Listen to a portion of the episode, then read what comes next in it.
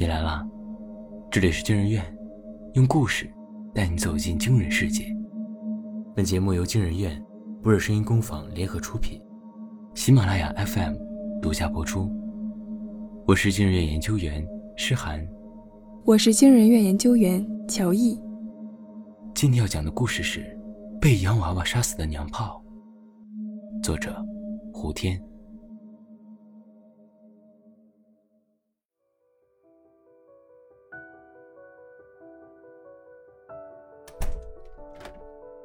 象中，五岁的我最喜欢做的事情，是把自己关起来。因为我父母总是吵架，我不知道他们为什么吵架。我只知道，他们声音大的，淹没了家里所有角落。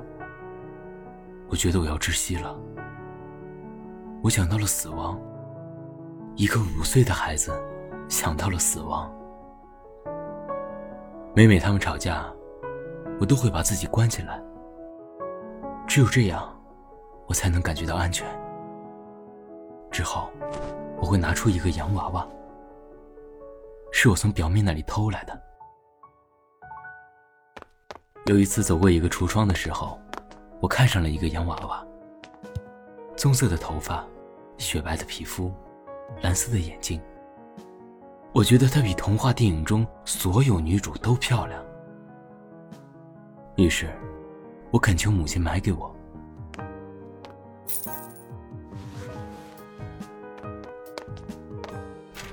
回家之后，父亲二话不说把洋娃娃扔了出去。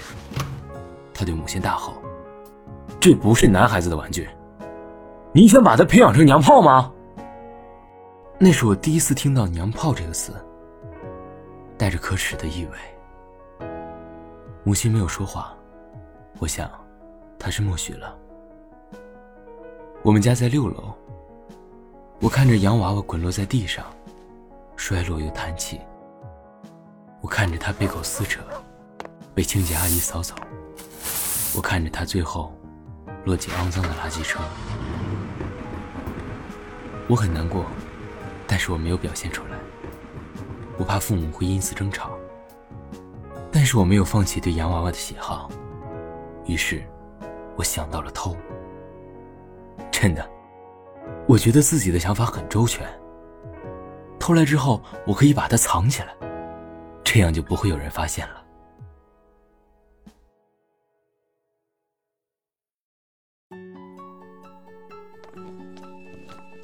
一个阳光明媚的午后，从表妹家里出来的时候，我觉得书包沉甸甸的，任何人看他一眼，都足以引起我的警觉。因为里面藏着我偷表妹的洋娃娃。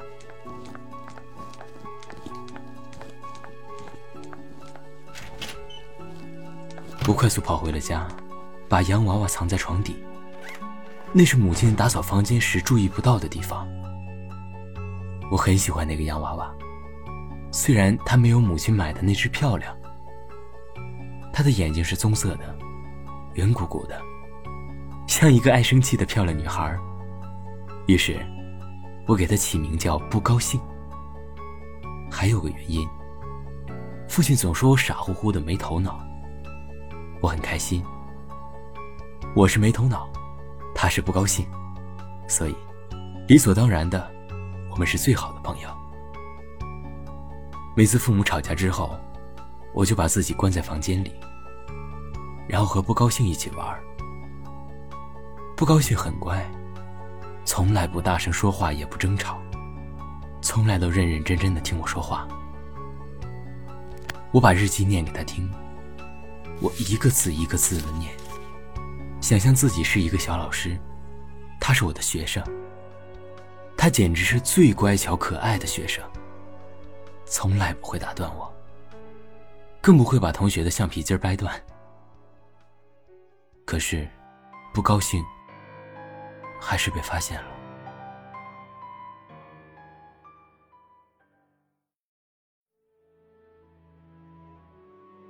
有天放学回家，我发现父亲坐在沙发上，面色凝重。我知道，将有恐怖的事情发生。果然，父亲从地上捡起一个洋娃娃。哪里来的？我心痛极了，因为我看到不高兴的身体被撕成了两半。他的眼睛还是圆鼓鼓的，但是眼中已经没有了可爱和活力。他肯定很疼，就像我被花园里的刺扎到手指一样疼。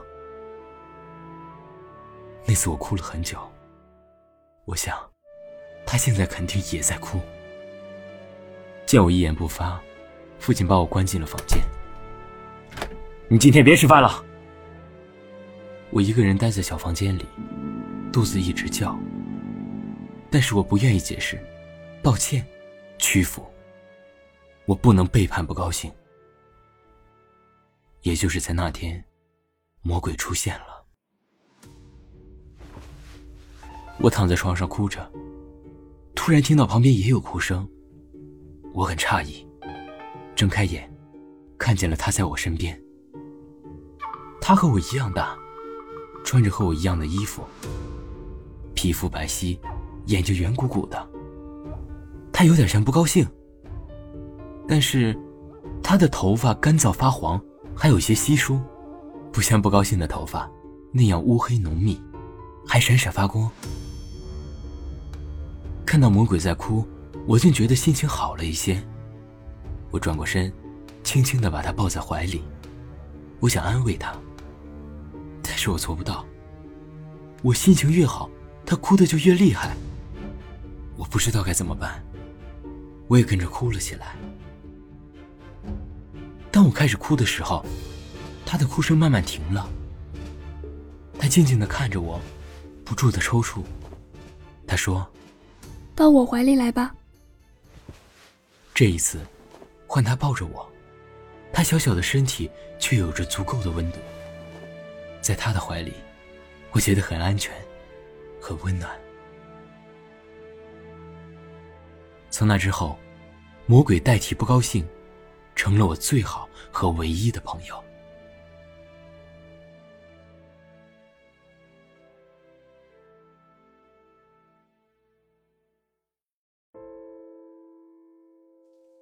魔鬼第一次和我说：“我讨厌你。”那是发生在一个夜晚，我和魔鬼在一起洗澡。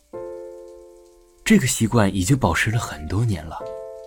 自从那天晚上他到来之后，我们一起吃饭、睡觉、洗澡、写日记、上学，穿同样的衣服，走同样的路，剪同样的发型，总之，我们一起做所有的事情。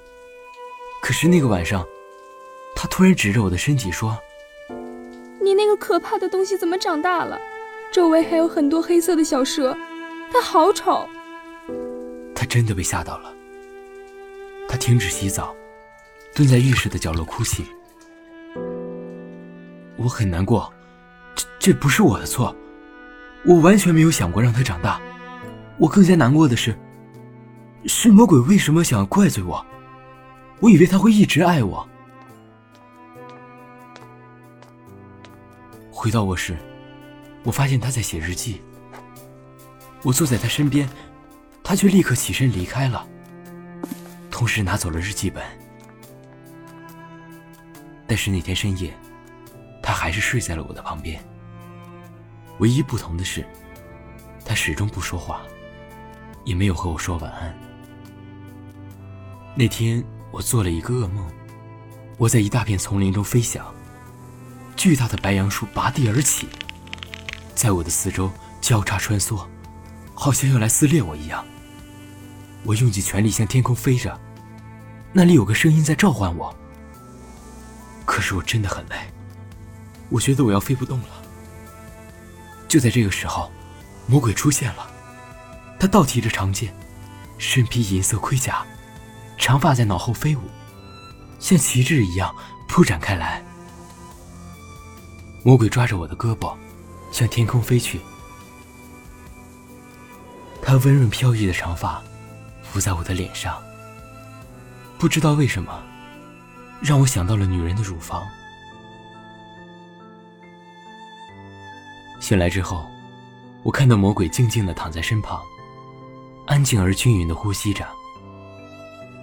魔鬼像我一样，也是短发。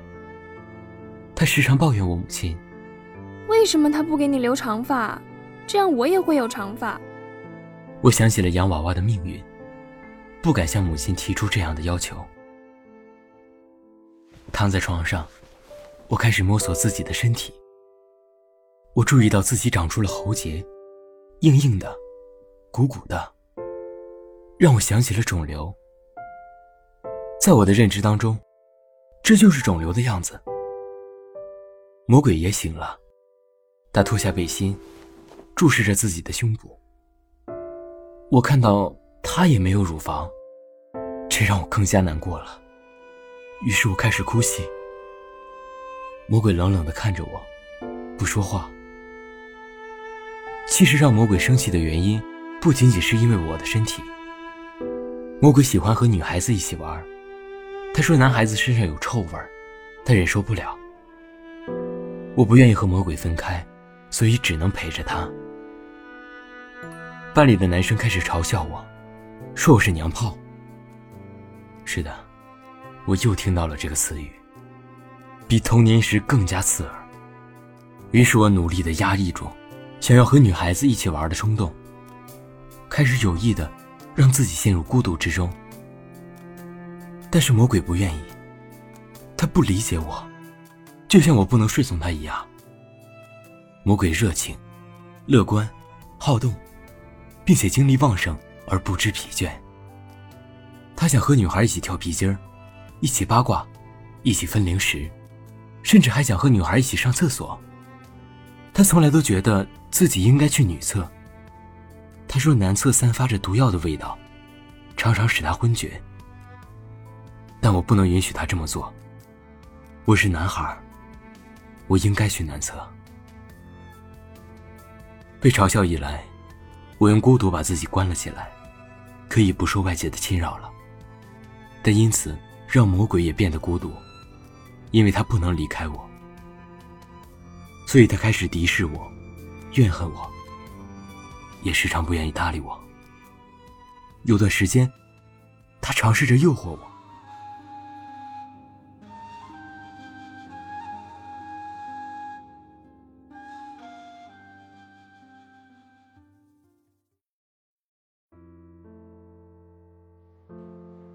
那是一个晚自习的课间，当我要去厕所，但在厕所门口，突然有人惊呼：“你在干什么？”我猛然惊醒，发现自己不知怎么了，竟走到女厕门口。我们学校的男厕在二楼，女厕在一楼，绝对不会混淆。当时女厕门口很多人，我羞愧极了，恨不得立刻死掉，一直跑到别人看不到的地方，我才停下来。这个时候，我发现魔鬼在旁边傻笑看着我。我顿时明白，这是他的恶作剧，是他带我去女厕的。我想打他，这是我第一次有这样的想法，但是我忍住了。看到他的可爱面庞，我下不去手。从那个时候，我开始警惕魔鬼。我知道。他不安好心，他想占据我的身体。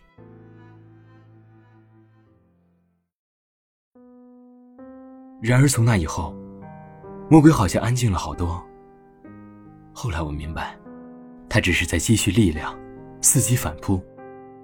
他是魔鬼，他不可能顺从我一个人类的意志。魔鬼依旧会和我一起吃饭、睡觉、上学，但是。从厕所事件之后，他和我的距离变得遥远了。他不会再和我一起分享他的日记，不愿意和我再彻夜长谈。魔鬼是我见过最聪明的女孩，她懂得循序渐进，步步为营。开始的时候，他会带我长时间注视女孩的衣服，尤其是带着花边和蕾丝的衣服。他轻轻在我耳边说。好看，不是吗？我无法反驳，因为是真的好看。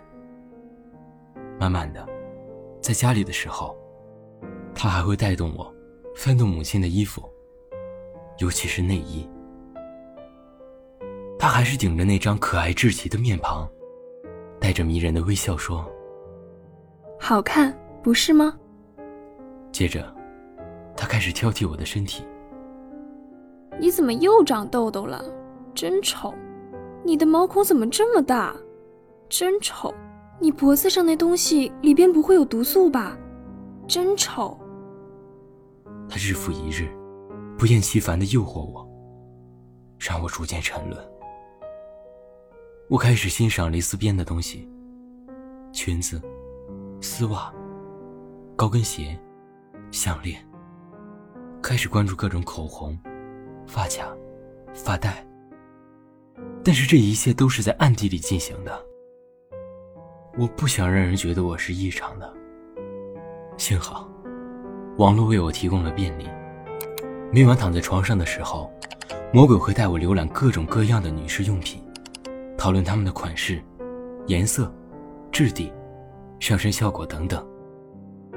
魔鬼时常会问我：“你觉得我穿上这个会好看吗？你觉得这个口红色号适合我吗？你觉得这个发卡配我的皮肤吗？”我的回复都是：少臭美，不要脸，不合适一类的。我不想肯定他，我怕他得寸进尺。但是在我的脑海中，早就脑补出了魔鬼形容的样子，可爱至极。每次我脑补的时候，魔鬼好像发现了一样，对我痴痴的笑。直到有一天，魔鬼行动了。那天是学校的艺术节，所有教室都变成了临时的美术室、舞蹈室、音乐室，所有人都兴高采烈，因为不用上课。我走进教室，发现大家都用陌生的眼光看着我，好像不认识我一样。我没有理他们，径直走回自己的座位。同桌的男生突然发出了一声惊呼：“你！”一个字还没说完，他就跳起来。像见到鬼一样，他成功吸引了全班同学的目光，于是，所有人都像看着怪物一样看着我。我扫了一眼自己，发现我穿着一件裙子。我瞬间明白了，这是魔鬼干的。我冲出教室，向学校外面跑去。路上都是人，我觉得他们的眼神，都含着对我的嘲讽。我被魔鬼再一次占据了身体。还做了这么丢人的事情。校门口立着一面大镜子，我瞥了一眼，终于知道魔鬼做了什么。他给我戴了假发，涂了口红，穿上了裙子，他把我打扮成一个女孩，而且审美拙劣。街上车流涌动，我想冲过去，让他们从我的身体上碾压过去。我想象到了血流满地的样子，我真的冲了过去。向着迎面而来的一辆大卡车，但是我没有死。在大卡车刺耳的鸣笛声中，魔鬼紧紧拽着我的身体。他的身躯突然迸发出一种强大的力量，之后，他一路上死命的抱着我。我们默默回了家，没说一句话。没想到，更加恐怖的事情，还在回家之后。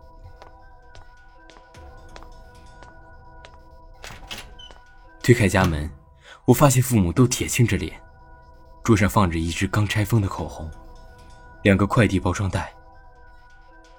看到我的样子，他们呆住了。家里很安静，像是宇宙中所有的声音都消失了一样。一种无形的力量扑面而来，把我们三个都固定在原地。但是，一瞬间之后，他们做出了不同的反应。母亲涌出了泪水，她下意识的捂住自己的嘴。父亲走到我面前，凝视了一秒钟，紧接着，他的巴掌抡了过来。我没有感觉到疼，魔鬼却已倒在了地上。他的鼻子、嘴角，都流出了鲜红的血，和我嘴唇上的口红颜色相仿。我看着父亲的拳脚。一下一下打在魔鬼身上，魔鬼毫无还手之力。但是他在笑。最后，母亲看不下去了，拉开了父亲。我没有搭理魔鬼，独自回了卧室。学校待不下去了，我转了学。我一直没有再见到魔鬼。我想，那么重的伤，他可能已经死了。但是魔鬼没死，快要死的人是我。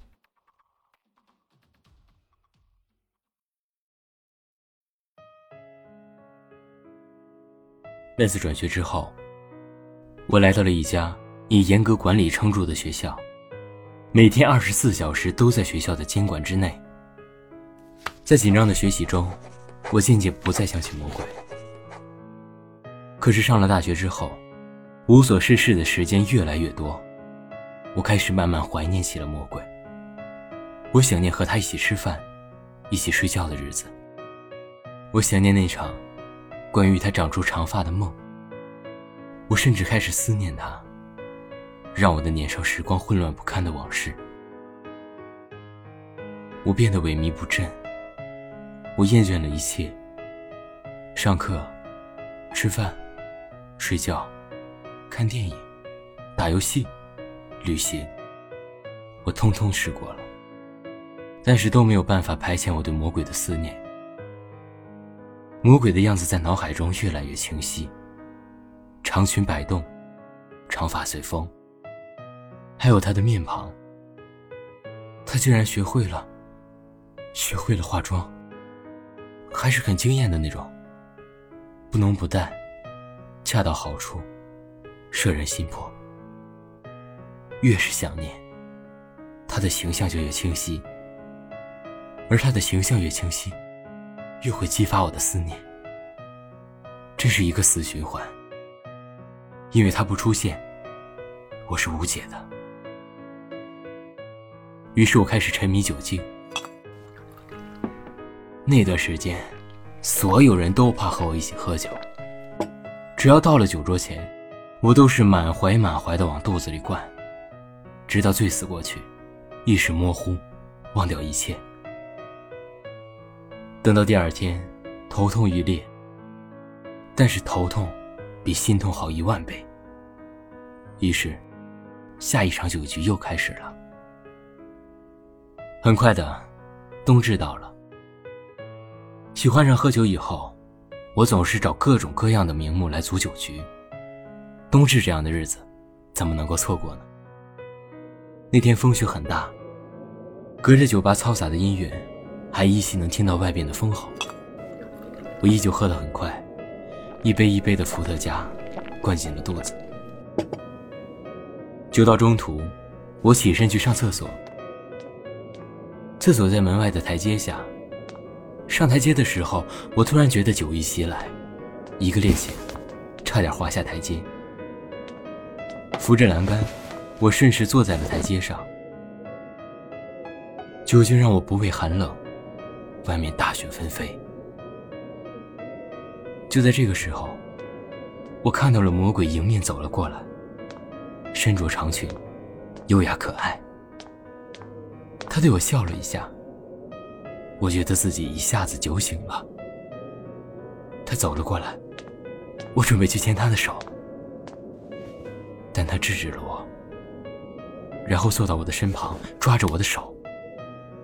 我脱下羽绒服盖在他的身上，顺便把他抱在怀里。